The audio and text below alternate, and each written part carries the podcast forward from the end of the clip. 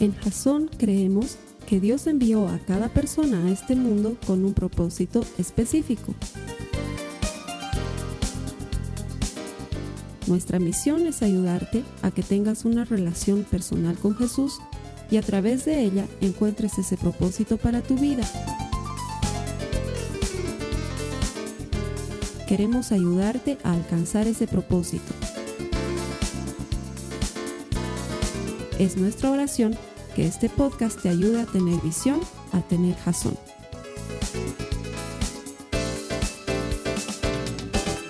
El último tema de la serie 139 que se llama Tú eres mejor que yo. Pero no tú, ¿no?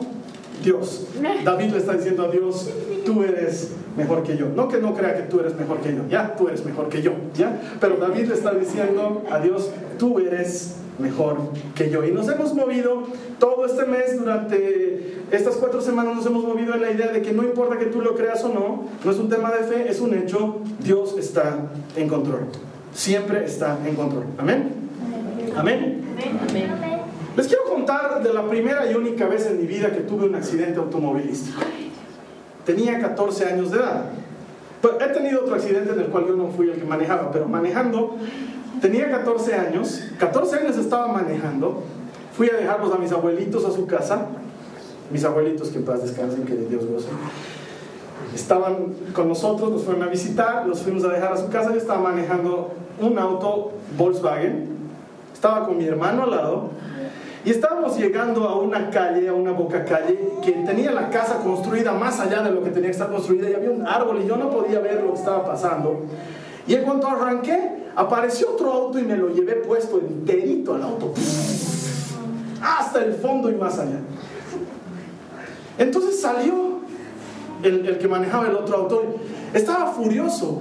Y cuando vino hacia mí listo para hacerme lo que yo le había hecho a su auto, vio que era un muchachito de 14 años, que temblaba como hoja y que estaba pálido y que le decía, perdón, perdón, perdón, ¿ya? Entonces, tan fuerte debe ser el choque que medio mundo salió de sus casas a ver qué había pasado. Era una calle en esas donde no hay mucho tráfico. Entonces, por eso él venía como bala y por eso yo arranqué como sonso y me lo llevé puesto. Y salieron varias personas y todo el mundo hablaba y éramos dos muchachitos. Yo tenía 14 años y mi hermano tenía 11 años. Entonces éramos dos muchachitos saliendo de un auto y claro, qué barbaridad que les den un auto y no sé qué, todas esas cosas. ¿Y qué hacemos? Me tenían que llevar al tránsito y yo decía, oh, un ratito, yo tengo 14 años, no puedo ir al tránsito. Entonces no se me ocurrió mejor idea que decirles, por favor, no, nos calmaremos. les dejo a mi, hermano. les dejo a mi hermano en, preprenda. Yo vivo aquí cerca y voy por mi mamá. Entonces me aceptaron. Seguramente mi hermano valía lo mismo que el choque del auto. Entonces me aceptaron. Yo me fui a buscar a mi mamá y a mi papá a mi casa. Mi papá no estaba porque era hora de oficina. Mi mamá estaba y estaba un tío que nos estaba visitando para ese momento. Y de repente yo vi que mi mamá y mi tío se pusieron como osos cuando se enteraron que mi hermano estaba en prenda, pero no contra mí. Y me montaron en la otra movilidad y nos fuimos hasta allá. Y no les puedo describir la paz y la quietud que experimentas cuando alguien más grande que tú se hace cargo de las cosas. De repente la vi a mi mamá y a mi tío que empezaron a hablar y nos pusieron a un lado y nos guardaron. No sé lo que habrá sufrido mi hermano, no sé, le tendríamos que preguntar a él, pon esta historia en tu prédica, en otra. no sé lo que habrá sufrido él, pero nos rescataron y luego entre adultos empezaron a solucionar el problema y bueno, para esa época afortunadamente yo tenía esa licencia provisional que ya se le entregan a los muchachos cuando aprenden a manejar, entonces el problema no fue tan grave luego de eso, ¿sí? Pero lo que quería, a lo que quería llegar es a esto de sentir que hay alguien mejor que tú, más grande, que sabe más, que puede más y que viene y que te ayuda. E, de esas salvadas es de las que le podemos dar gracias a Dios todos los días de nuestra vida. Estoy seguro que algo así similar te ha pasado. Cuando estaban por pegar y aparecía tu hermano mayor y decía, ¿con quién te estás metiendo? Tú sentías que el mundo había vuelto a su, no sé, pues a su órbita normal, porque ya estabas protegido y cuidado, o cuando de repente habías roto un vidrio y aparecía tu papá y pagaba el vidrio, no sé, ¿me entiendes? Esa sensación de que estás cubierto.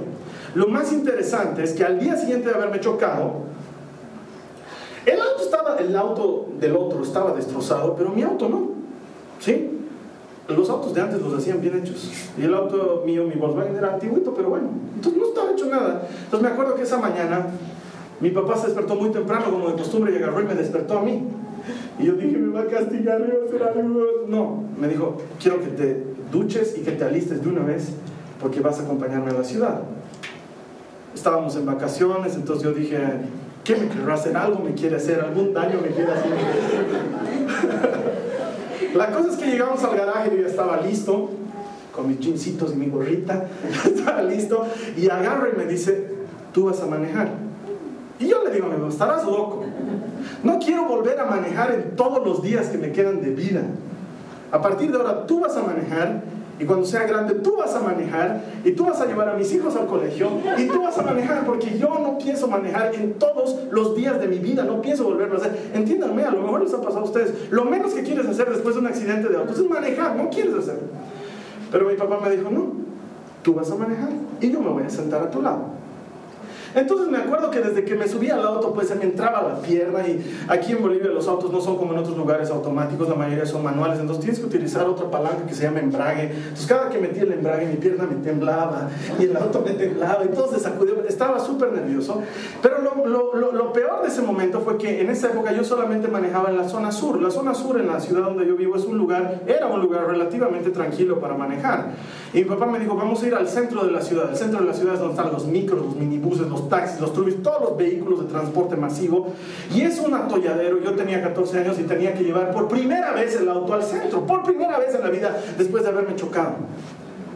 Y sin embargo, todo el camino mi papá me repetía, tú tranquilo, yo estoy contigo, tú sabes manejar, tú puedes hacerlo.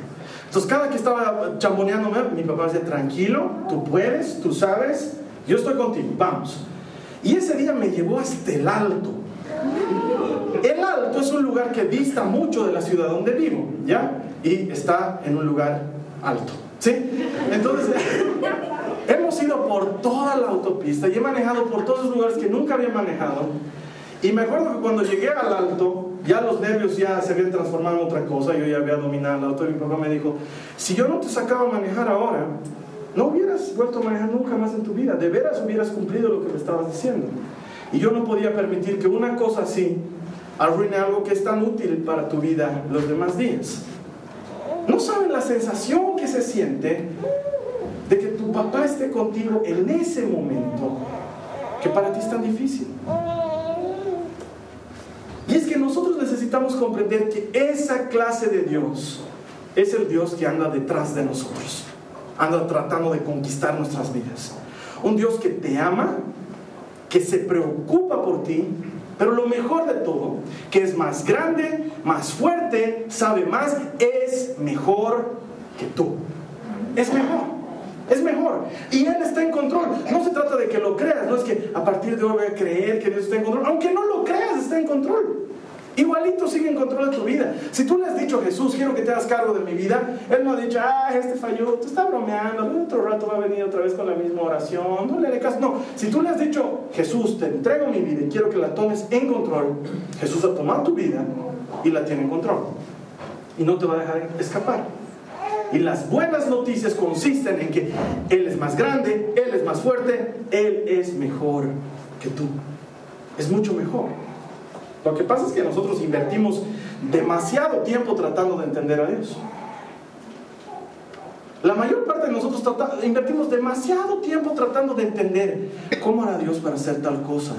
Y si yo oro, ¿cómo funcionará? He orado y no me ha respondido. ¿Qué me habrá faltado? ¿Qué oración no estoy haciendo? A lo mejor tengo que ayunar, porque si ayuno más oración, entonces a lo mejor así le hago doblar su mano a Dios. O a lo mejor estoy yendo de la manera equivocada delante de Dios. A lo mejor soy muy pecador. ¿Cómo hará para sanar a los enfermos? ¿Cómo hará para... Tenemos demasiadas cosas en nuestra cabeza tratando de entender a Dios. Lo que no pasa con el resto de las cosas. De hecho, las cámaras en las que estamos saliendo la mayoría de nosotros no entiende cómo están funcionando y sin embargo solamente apretas el botoncito rojo y empieza a grabar. O tú dices, no, no, no, no voy a utilizar una cámara de video hasta que me expliquen el intrincado funcionamiento de transformar la imagen exterior en una imagen estática que se pueda reproducir, conservar y otra vez reproducir. ¿Haces eso? No, no, no me saques foto. No entiendo cómo funcionan las fotografías. No entiendo cómo puedes congelar mi esencia y transportarla a una memoria de computadora y, posteriormente imprimirla. No lo entiendo, así que por favor, abstente de sacarme fotografías, peor aún de subirlas a Facebook. ¿Hacemos eso? Nadie de nosotros hace eso. Nadie de nosotros, salvo el Esteban, sube al avión y dice, ay, ese sonido es el alero. Ah, no, aquí está Jana, tú también eres piloto, ¿no, brother? Pero tú eres piloto de verdad, ¿no? Ah, no es cierto, sí, él es piloto de verdad, pero nadie de nosotros agarra y sube al avión y dice, por favor, quiero hablar con el piloto un momento. Sí, entonces sale el piloto, sí señor, ¿y qué le puedo servir? Quiero que me explique el funcionamiento de este aparato, porque, ¿sabe que viajar dos horas en esto, olvídelo, yo necesito entender cómo funciona. Los principios de aerodinamismo no los tengo muy claros, no era bueno en física en el colegio, así que si me explica cómo hace que es tremenda cosa pesada flote, yo entonces, pero nadie hace eso. Tú te subes, pasaje, te subes, te muestro tu refresquito y te bajas. Has viajado en avión, no has necesitado entenderlo, la mayor parte de nosotros no hacemos las cosas entendiéndolas, pero cuando se trata de Dios, ahí sí tengo que entender. Quiero entender, ¿es esto lo que quiere Dios para mí? ¿Es esto lo que quiere en mi vida? Y te cuento que no se trata de eso. Mira, acompáñame al Salmo 139, en el verso 17 y 18. Salmo 139, versos 17 y 18. ¿Lo han encontrado? Qué bien. Dios mío, qué difícil me resulta entender tus pensamientos, dice David. Pero más difícil todavía me sería tratar de contarlos. Serían más que la arena del mar. Y aún así, si pudiera contarlos, me dormiría y al despertar todavía estarías conmigo. David tenía el mismo problema que tú y yo tenemos. Él dice, no te entiendo, Señor. Qué difícil es entenderte. Para nosotros eso no debería ser novedad. Realmente es difícil entender muchas de las cosas de Dios. ¿Por qué cuando todo está yendo de esta manera, pum, las cosas no funcionan? Dios, se supone que tú estabas conmigo. El Carlos ha dicho que tú aunque yo no lo crea, entonces deberías haber estado en control.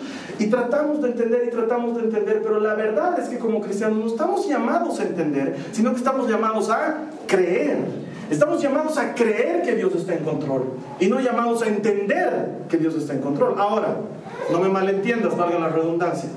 Soy el primer defensor de que es válido hacerle preguntas a Dios.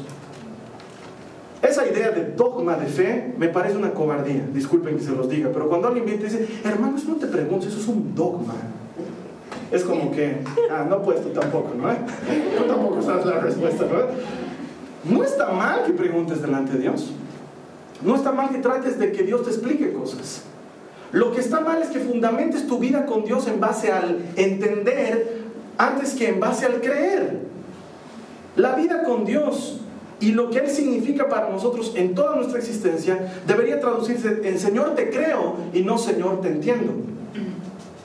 ¿Sí? Es un poco el Pedro que está ahí en la barca y Jesús le dice, echa tus redes más adentro y Pedro le dice, Señor, ya hemos estado tratando de pescar toda la noche. Pero porque tú lo dices, voy a hacerlo una vez más. Y lanza, no agarra diciendo, no te entiendo. Explícame. ¿Por qué hemos tratado de pescar toda la noche y no, no funciona así? Hay que esperar que haya peces. No te entiendo. No es así. La vida con Dios se trata de creer más que de entender. De que Dios te va a dejar entender las cosas más adelante, lo va a hacer. De que Dios te va a explicar las cosas más adelante, lo va a hacer. Entiéndame, de que Dios te va a dejar entenderlo, lo va a hacer. No está jugando a las escondidas. No está interesado en ser un misterio. Dios quiere revelarse al hombre. La prueba es que Jesús vino a este mundo. Quiso darse a conocer. Pero la relación con Dios debe cimentarse en el creer y no en el entender. Y ese es nuestro problema. Tu médico te dice que el reporte del laboratorio es malo y que tienes poco tiempo y que es imposible sanarte. Y en lugar de creerle a Dios que tiene otro reporte que dice no morirás, sino que vivirás y contarás mis maravillas, tú dices, no entiendo. No entiendo porque se supone que he estado orando, se supone que le he dicho a Dios esto y el otro, y no entiendo. Y Dios te dice, hello, no es entender, es creer. De repente se cae el banco, te llega una notificación, remate inminente, y tú dices, no entiendo. Señor, no entiendo, tu palabra me dice que tú eres dueño del oro y de la plata y que me ibas a ayudar a prosperar en todos mis caminos, y no entiendo. Y Dios te dice, no puedes. No se trata de entender, se trata de creer. creer. Se trata de que lo creas, no de que lo entiendas. Es que, Señor, ¿y de dónde va a salir la plata?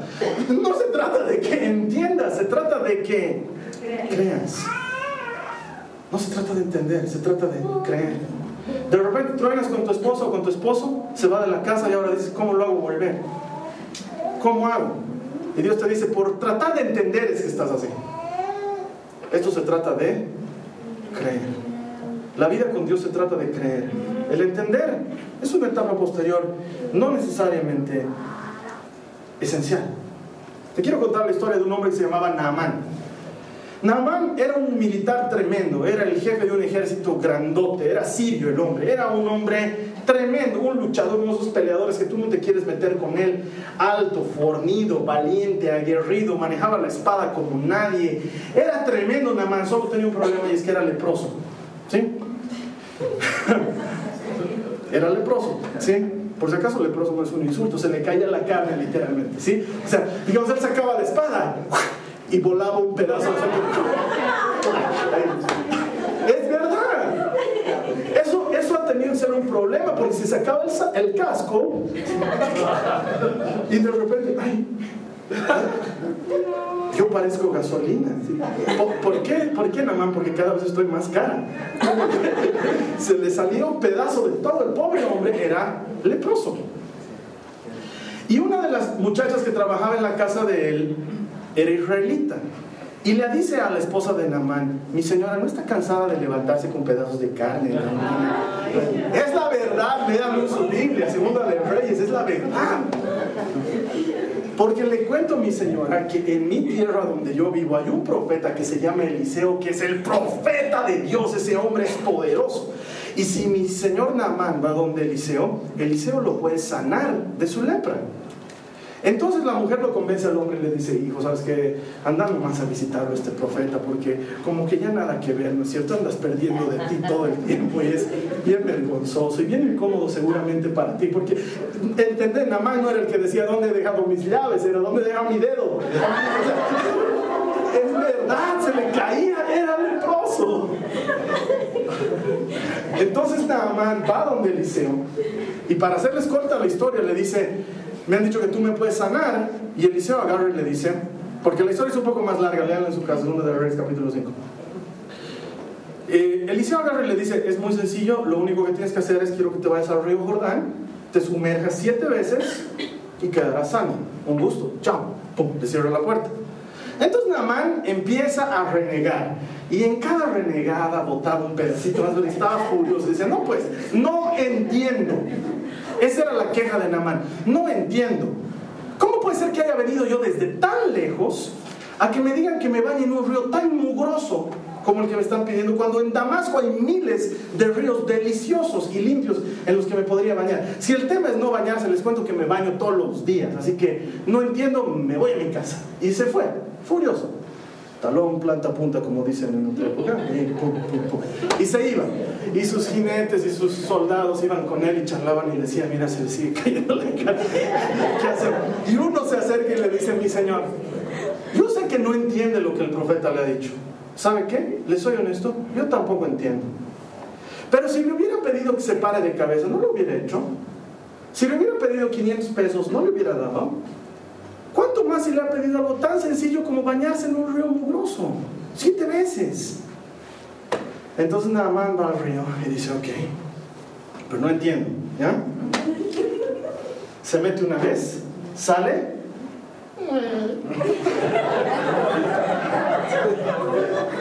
Se mete una segunda vez.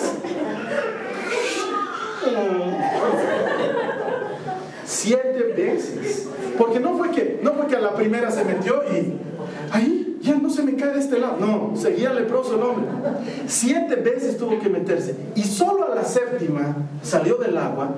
Y la Biblia dice que su carne estaba limpia y sana como la de un bebé. Entonces fue desesperado a quererle pagar algo al profeta porque había funcionado. La historia de Namán se parece mucho a la nuestra. Porque estamos tan preocupados por entender que descuidamos lo más importante que es creer. Y te digo, Dios a veces pide cosas que están sacadas de los pelos, cosas loquísimas, cosas tan locas como si te pegan en la mejilla derecha, darles la izquierda. ¿Sí? El estilo de Dios es pedir cosas que son difíciles de entender. Entonces, ¿para qué perdemos nuestro tiempo tratando de entenderlas? Dime si no es una pérdida de tiempo. Pérdida de tiempo, por amor a Dios. David mismo es el que le está diciendo, me es imposible entender. Si quisiera contar tus pensamientos, me quedaría dormido. Y despierto y sigues ahí. Eso está diciendo David, ¿me entiendes? Está diciendo, es tan difícil que me duermo y despierto. No te has ido. No te has ido, sigues ahí a mi lado. ¿Es difícil entender a Dios? Sí. ¿Es nuestro trabajo entender a Dios? No. Nuestro trabajo es creerle. Tarde o temprano le entenderemos. Una de las cosas difíciles de entender a Dios es que Él nos anticipó que el mundo sería difícil. No es fácil vivir en este mundo. El que dice que es fácil vivir en este mundo está mintiendo. Porque la verdad es que es difícil. Es difícil para Luis Miguel y es difícil para el que está pidiendo limón en la esquina. Para los dos es difícil. Uno dice Michael Jackson, su vida. ¿Han visto la vida de Michael Jackson? Una lágrima era su vida y el tipo tenía todo para ser feliz, pero era una lágrima su vida. Es más, muchos vemos vida de Michael Jackson y decimos, qué bien que no me pasa lo que le pasaba a él, porque qué desgraciado. La vida es difícil. Una de las primeras cosas que parece difícil de entender, pero que es la realidad, es que vienes a Cristo y la vida no se pone más fácil, sigue igual de difícil. Porque la mayoría de las personas vienen a Cristo por una necesidad, por una enfermedad, por una aflicción, por algún problema. Nos entregamos a Cristo, Cristo nos abraza, recibimos su paz en abundancia, recibimos el gozo que hay en el Señor, salimos a la calle y sigues con deudas. Vuelves a tu casa y sigue la misma esposa de siempre. Para los que no están contentos con su esposa, ¿ya? Vas a tu trabajo y sigue el mismo jefe de siempre. El mismo. Y a veces hasta peor. ¿Sí? Y tú dices, pero me he vuelto cristiano. ¿No debía haber mejorado algo? A lo mejor tengo que intentar con el Bhagavad Gita. Trataré de ser musulmán. A lo mejor debo ser budista y renunciar a todo. No quiero nada. No, hermano, en el mundo vas a seguir teniendo aflicción. Mira lo que dice el Salmo 139 en el verso 19. Sigue hablando David. El mismo David que está diciendo, wow, Señor, qué capo eres, qué lindo eres, qué hermoso eres, wow, wow, wow. De repente, Dios mío, cómo quisiera que a los asesinos los apartaras de mí. Cómo quisiera que les quitaras la vida. Sin motivo alguno esa gente habla mal de ti y se pone en contra tuya. Y si seguimos leyendo, sigue diciendo, los odio, los odio, los odio. Desgraciados, desgraciados, desgraciados. ¿Entiendes lo que está pasando? De repente el salmista cambia de tono. De repente de, de haber estado hablando cosas hermosas y maravillosas, dice, qué lindo, qué hermoso, pero qué feo, qué feo, qué feo, qué feo, qué feo. Se parece a un video que me hacen ver mis hijitas. Sí, es un video de un oso que está cantando y dice, me gusta el sol, me gustan los árboles, me gusta salir a pasear. Pero la basura al piso no. Empieza a renegar el oso porque está lleno de basura todo. Es algo así que está pasando con David. Está feliz y dice, me encanta Dios, me encanta su amor, es maravilloso. Pero los asesinos, los desgraciados, los malditos, los infelices, qué difícil es el mundo. Es lo primero que dice. Cambia el tono para decir qué difícil es la vida. Y estoy seguro que tú vas a estar de acuerdo conmigo. La vida es difícil. Y sin embargo, no deberíamos desanimarnos. Porque el Salmo no termina con eso, sino que más bien termina con algo lindo que lo vamos a ver en unos pasos más. Pero las cosas malas que suceden en el mundo no están puestas ahí para que nos desanimemos, sino es que cómo podríamos vencer si no hay dificultad.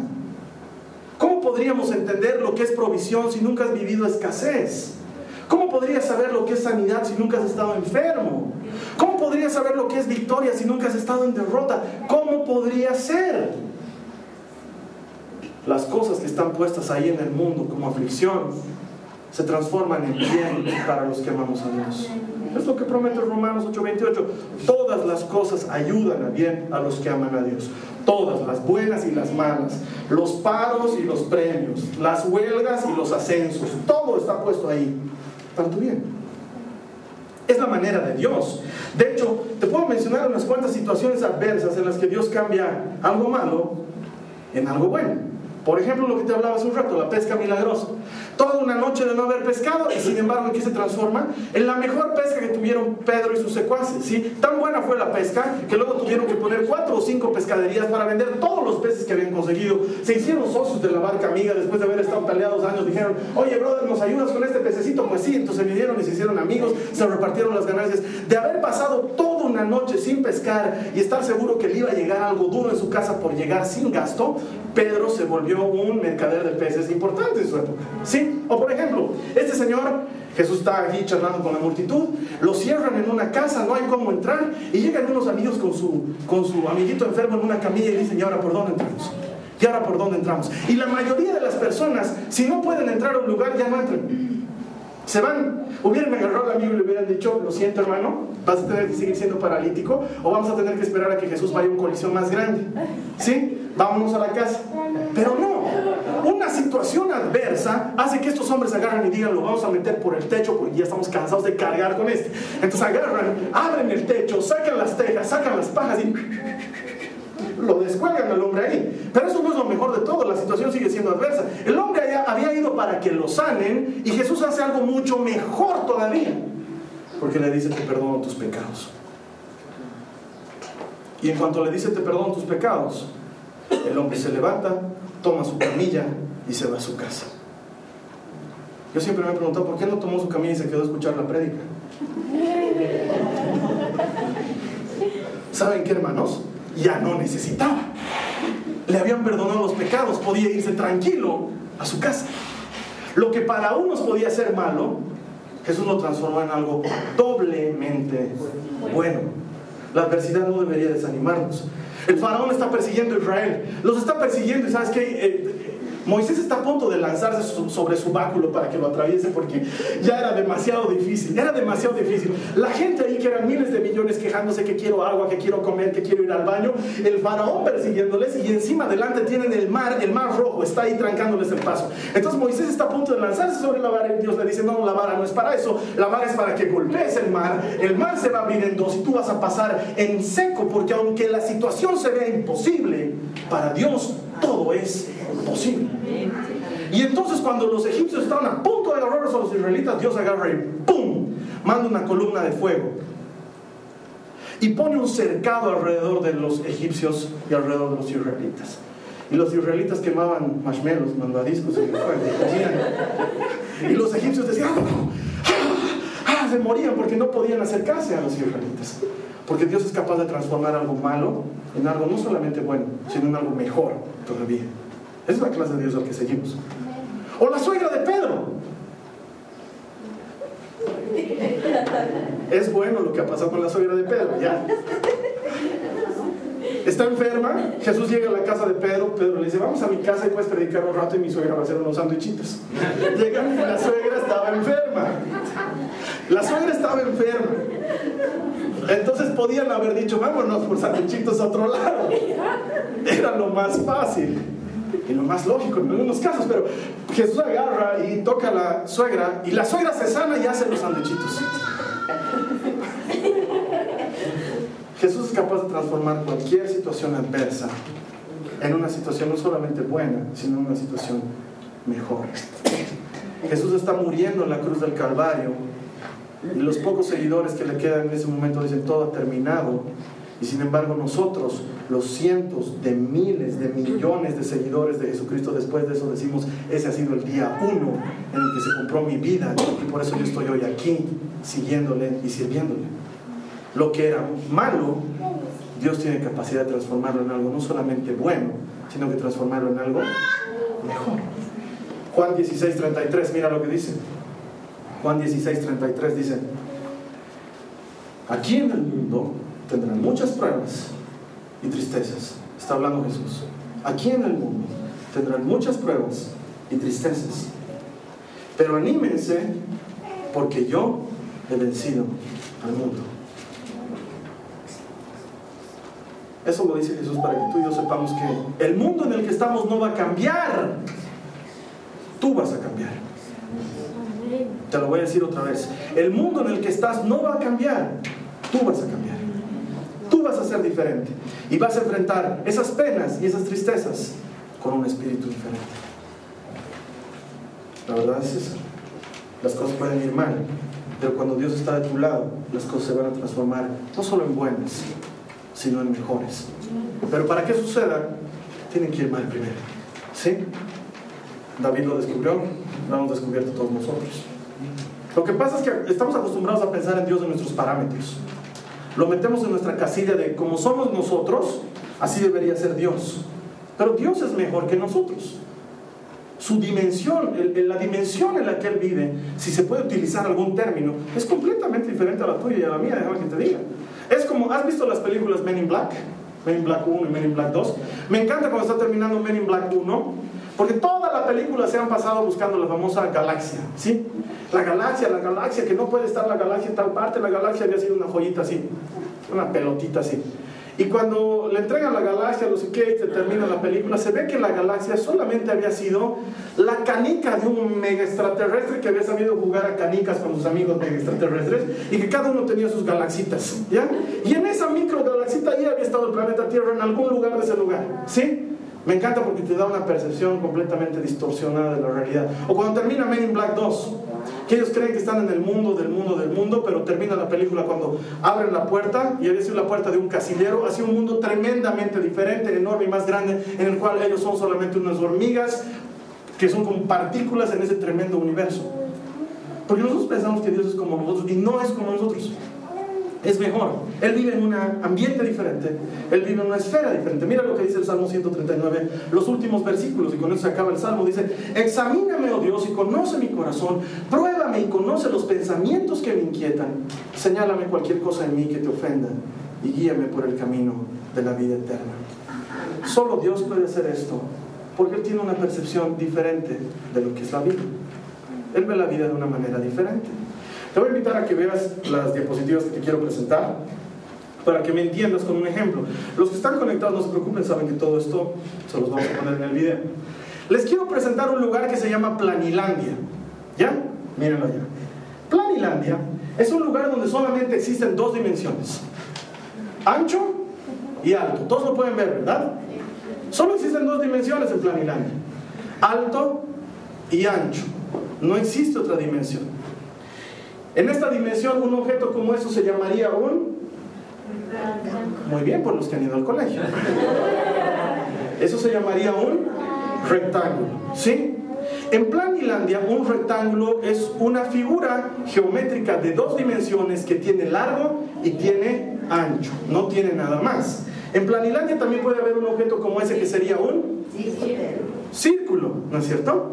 El círculo puede volverse rectángulo en planilandia. No, ¿no es cierto? Es imposible. El rectángulo puede volverse círculo. En planilandia, ni hablar. El círculo siempre será círculo y el rectángulo siempre será rectángulo. Resulta ser que en Planilandia viven unos interesantes amiguitos, habitan en ese lugar. En este lugar estos amiguitos solamente tienen ancho y alto, no tienen nada más. Entonces cuando se miran, se miran así de lado porque no hay manera de verse a lo profundo, son completamente planos, ¿sí? Y viven muchos de ellos en Planilandia. Y estoy seguro que debaten muchas cosas ahí en Planilandia. Y uno de ellos charla con el otro y le dice, ¿te imaginas cómo sería de maravilloso el día que el rectángulo se vuelva círculo? Y el otro le dice, estás loco. Eso no puede suceder. En Planilandia un rectángulo siempre es rectángulo y un círculo siempre es círculo. Ahora, quiero que salgan un momento de Planilandia y se imaginen lo siguiente. Carlos Alberto ha descubierto Planilandia y decide interactuar con los planillolandeños. ¿Qué pasa si ellos en su mundo plano de repente perciben que mi mano se acerca y los toca? Como solo hay dos dimensiones, ellos en lugar de sentir una mano van a sentir cinco puntos, ¿verdad? Es lo que sentirían, ¿verdad? Cinco puntos que se acercan. Uno diría he visto cinco puntos y el otro diría, no, yo he visto que era algo más que cinco puntos. No, en Planilandia es imposible. En Planilandia solamente hay puntos y rayas. Todo es plano. Porque ellos no tienen la tercera dimensión que nosotros tenemos, que es la profundidad. ¿Sí? Un rectángulo siempre es rectángulo y un círculo siempre es círculo. Pero ¿qué pasa si yo les muestro esto? Esto en Planilandia pasaría como un rectángulo. Pero si luego lo pongo así, es un círculo. ¿Puede un círculo y un rectángulo ser una misma cosa a la vez? Puede. Cuando entras a una dimensión diferente, en este caso una tercera dimensión, lo que antes era imposible, ahora es posible. Ahora imagínense que eso es todo lo que hay. Que solamente hay planilandia de dos dimensiones y la dimensión del Carlos Alberto donde hay tres dimensiones. En mi dimensión yo sería Dios para ellos. Yo sería Dios para ellos. Porque yo le diría a este hijo, no te alarmes, el círculo puede ser rectángulo. Quiero que digas amén. Porque para ellos sería, wow, ¿cómo ha hecho para hacer eso? Porque ellos solamente viven una cosa de dos dimensiones, ¿sí? En cambio, para mí es como que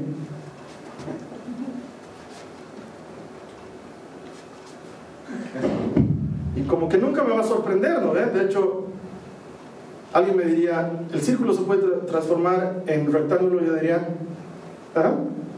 ¿Se puede? No sería nada sorprendente para mí, ¿no es cierto? Pero para ellos sería, wow, el círculo puede ser rectángulo. Y entonces uno le diría, el otro que vivir por fe, hermano. Créelo, ¿me entiendes? Así es Dios con nosotros.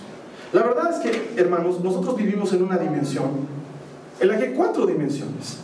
Alto, ancho, profundidad y tiempo. Esas son nuestras cuatro dimensiones. Y mientras que el alto, el ancho y la profundidad pueden ir de adelante a atrás, porque esa cosa puede ir hacia atrás, ¿verdad? Esa, ese eje cartesiano puede ir hacia atrás, ¿verdad? Por eso es que nos torturan en matemáticas, nos ponen los ejes cartesianos de ahí 1, 2, 3, 4, 5, 6, y luego nos torturan con menos 1, menos 2, menos 3, entonces, y tú dices, ah, ¿por qué me han puesto eso? Ok, porque se puede ir hacia atrás, excepto en el tiempo. En el tiempo no podemos ir hacia atrás. El tiempo es la única cosa en la que vamos solo hacia adelante y nunca hacia atrás. Y no podemos acelerar el tiempo. Si quieres que llegue mañana, o como la Nicole que quiere que llegue su cumpleaños, no puedes, no, nada, no hay nada que puedas hacer en este universo para acelerar esa dimensión. Y sin embargo, ahora consideren eso planilandia. Sin embargo, para Dios, ir adelante o atrás en el tiempo es como para mí ver este marcador de arriba de abajo. Para nosotros es imposible que el rectángulo sea círculo, pero para Dios es ¿Ah? Y no hay manera de que esta nuestra vida le sorprenda a Dios. No hay forma en que la Biblia está viviendo un estilo de vida y Dios diga, wow, eso no estaba esperando que suceda. Porque Dios la sigue mirando así. ¿Me entienden? ¿Entienden de lo que estoy hablando? Su dimensión es completamente diferente a la tuya y a la mía. Mientras que para nosotros esto es todo lo que existe, para Dios hay más, mucho más. Y entonces por eso Dios puede decirte, mira, ahorita estás sin empleo y con deudas y yo te proveeré. Y tú vas a decir, ¿cómo? ¿Cómo? ¿Cómo va a ser que el rectángulo se transforme en círculo? Y este, nunca vas a entender. Porque en Planilandia solo hay rectángulos y círculos. Pero en mi dimensión el círculo es rectángulo. La escasez es abundancia. La muerte es vida. La pobreza es riqueza. El perder es encontrar. ¿Entiendes? En la dimensión de Dios todo eso es posible. Por eso es que Jesús no sale con cosas para vivir, hay que morir. Y tú dices, mátenme porque no entiendo lo que me está diciendo. Para ganar hay que perder primero. Para encontrar hay que, hay que haber perdido primero. Porque la dimensión de Dios funciona de una manera diferente. Y los cristianos nos estamos matando unos a otros. Porque estamos peleando entre el rectángulo y el círculo. Predestinación o libre albedrío. Predestinación o libre albedrío. Y a lo mejor Dios agarra y dice, ambos. Sí, se puede, ambos. ¿Me entiendes? La dimensión de Dios es diferente. Y por eso, y solo por eso, con una explicación tan burda como esta, tan alejada de lo que probablemente es, te puedo decir que Dios es mejor que nosotros. Él es mejor. Él ve las cosas desde un punto de vista diferente. Por eso no necesitamos entenderle, basta con que podamos creerle. Su plan siempre va a ser mejor que nuestro plan. Los discípulos vienen a Jesús y le dicen, Señor, esta gente está muerta de hambre, ¿qué vamos a hacer? Ni con tantos días de trabajo, 200 días de trabajo, no podríamos alimentar a toda esta multitud. Jesús los mira y les dice, deben ustedes de comer. Ellos siguen enfocados en, no se puede dar de comer a tanta gente, no se puede. Jesús dice, se puede. Ustedes no están viendo se sienten en grupos de 100 y oremos. ¿Me entienden? Para Él es diferente, Él vive en una dimensión diferente. Por eso su plan es mejor que nuestro plan. Cada vez que tú estás haciendo un plan en tu vida, acordate, tú estás haciendo un plan en Planilandia, donde lo estás planificando como rectángulo y Dios dice, también puede ser círculo al mismo tiempo, solo que no sabes que puede ser círculo. Porque él vive en una dimensión diferente. Es como en, las bodas de Canaán, ¿se acuerdan? Se ha acabado el vino y María va donde Jesús, por favor, dale vino. Y Jesús le dice, ya pues María, no, está fomentando. El vino, ya pues hazles vino. Y Jesús agarra y dice, ok, ok. Ustedes llenen las tinajas de agua. Y ellos agarran y dicen, ¿rectángulo? Necesitamos círculo, no necesitamos rectángulo. Y él les dice, llenen las tinajas de agua. Ok, los tipos van y le dan las tinajas de agua y le dicen, invítenle a la sala. Y ellos dicen, ¿le vamos a invitar rectángulo? Necesitábamos círculo. Ok, porque la Biblia es clara, dice, van y le invitan y el sala prueba y ellos sí que sabían de dónde había venido el agua. Y el sala prueba y dice, wow, qué rico círculo. Uy, qué buen círculo, te guardaste el mejor círculo para el final. Sí, y sin embargo, ¿qué había hecho llenar Jesús en las tinajas? Rectángulo. Su dimensión es diferente. Su plan es mejor, su propósito te supera. Y la gente está creyendo que está llenando con agua y Jesús está diciendo está llenando con vino. No tiene ni idea de lo que están haciendo. ¿Por qué lo está viendo desde otro lado? Él tiene un enfoque diferente. O este tipo Pablo, ¿lo conocen a Pablo? El que antes lo llamaban Saulo. Era el que les tiraba piedras a los cristianos, les guardaba las chamarras a los que los apedreaban los cristianos. En serio, era ahí el evento decía, hoy apedreamiento de cristianos. Y él era el guardarropía. Sí, agarraba todas las chamarras y decía, por favor, le van a dar fuerte, este se llama Esteban, es un peligro. Entonces iban y los apedreaban y él estaba ahí muriendo de risa con las chamarras. Y uno dice, siendo uno de los discípulos de Jesús, yo por este nunca oraría jamás en mi vida. Y sin embargo, cuando cae en el desierto y Jesús le habla, Jesús va donde uno de sus discípulos y le dice, quiero que ores por Pablo.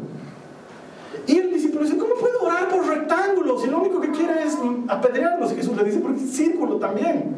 No tienes idea de lo que es este Pablo, es un tremendo círculo.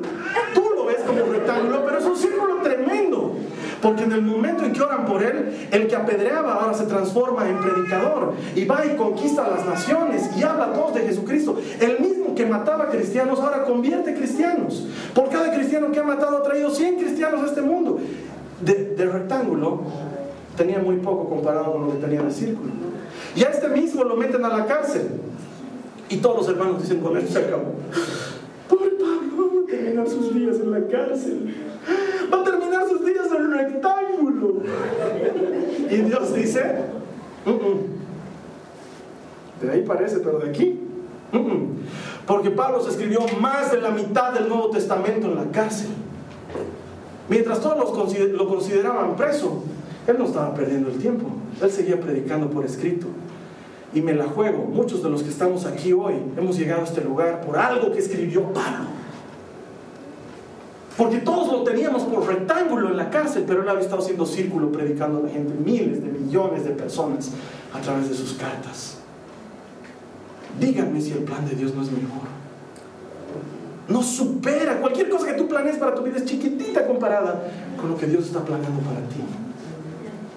Y se reúnen los discípulos, están encerrados en un lugar que se llama cenáculo y toda la gente dice, ah, los hemos reducido a un rectángulo. Están encerrados en un rectángulo, ya no van a salir nunca más con sus locuras del Evangelio. Y sin embargo Dios mira el rectángulo y dice. ¿Ah?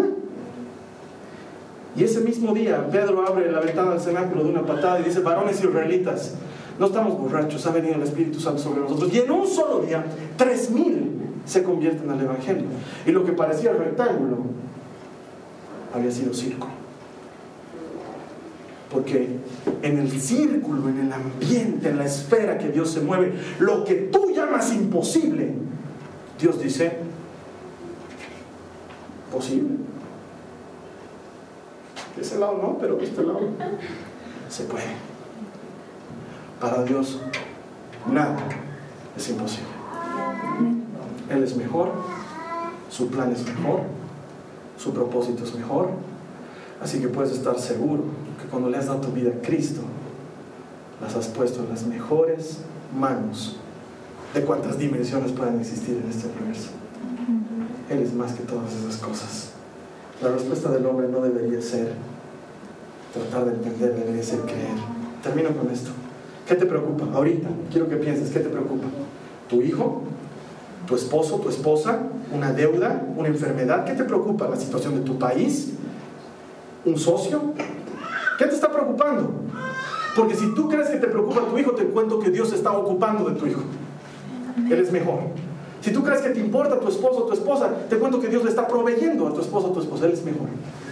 Te está preocupando tu negocio. Jesús ya lo ha visto del otro lado, ya sabe cómo darle la vuelta entera. Tú estás preocupado. Él ya está haciendo.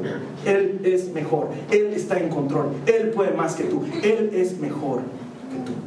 ¿Lo es?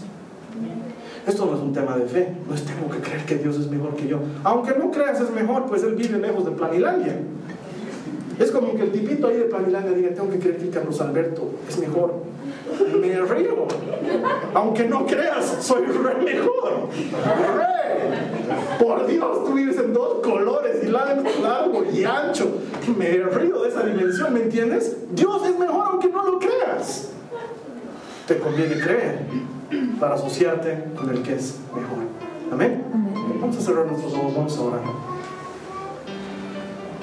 Señor, ayúdame a salir de mi estrechez de mente y entender que tú eres mejor. Díselo a él. Ayúdame a entender que tú eres mejor.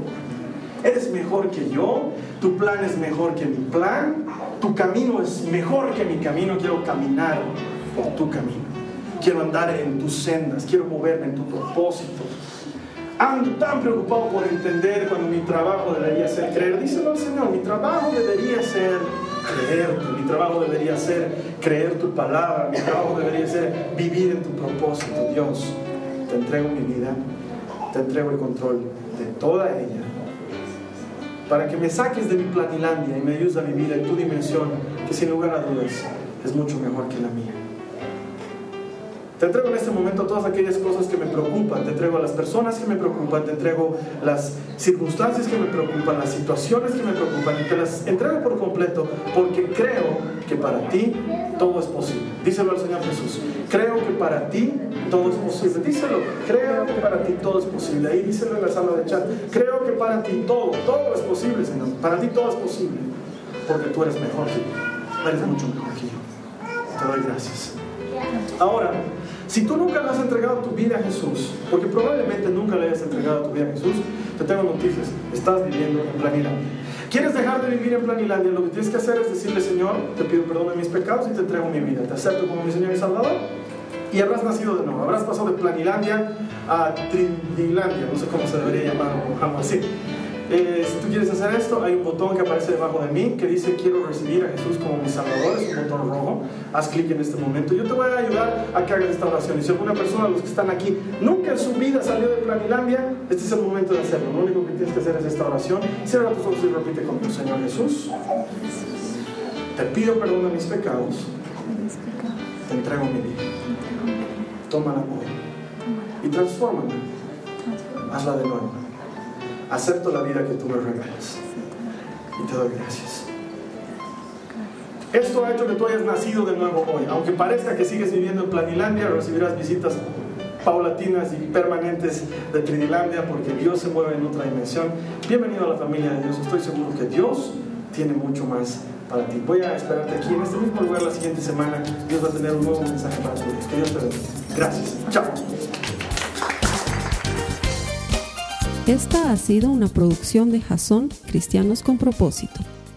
Para mayor información sobre nuestra iglesia o sobre el propósito de Dios para tu vida, visita nuestro sitio web www.jason.info. Allí encontrarás muchos recursos para animarte en tu relación con Dios, enseñanzas, nuestro blog, prédicas y mucho más. Te lo deletreamos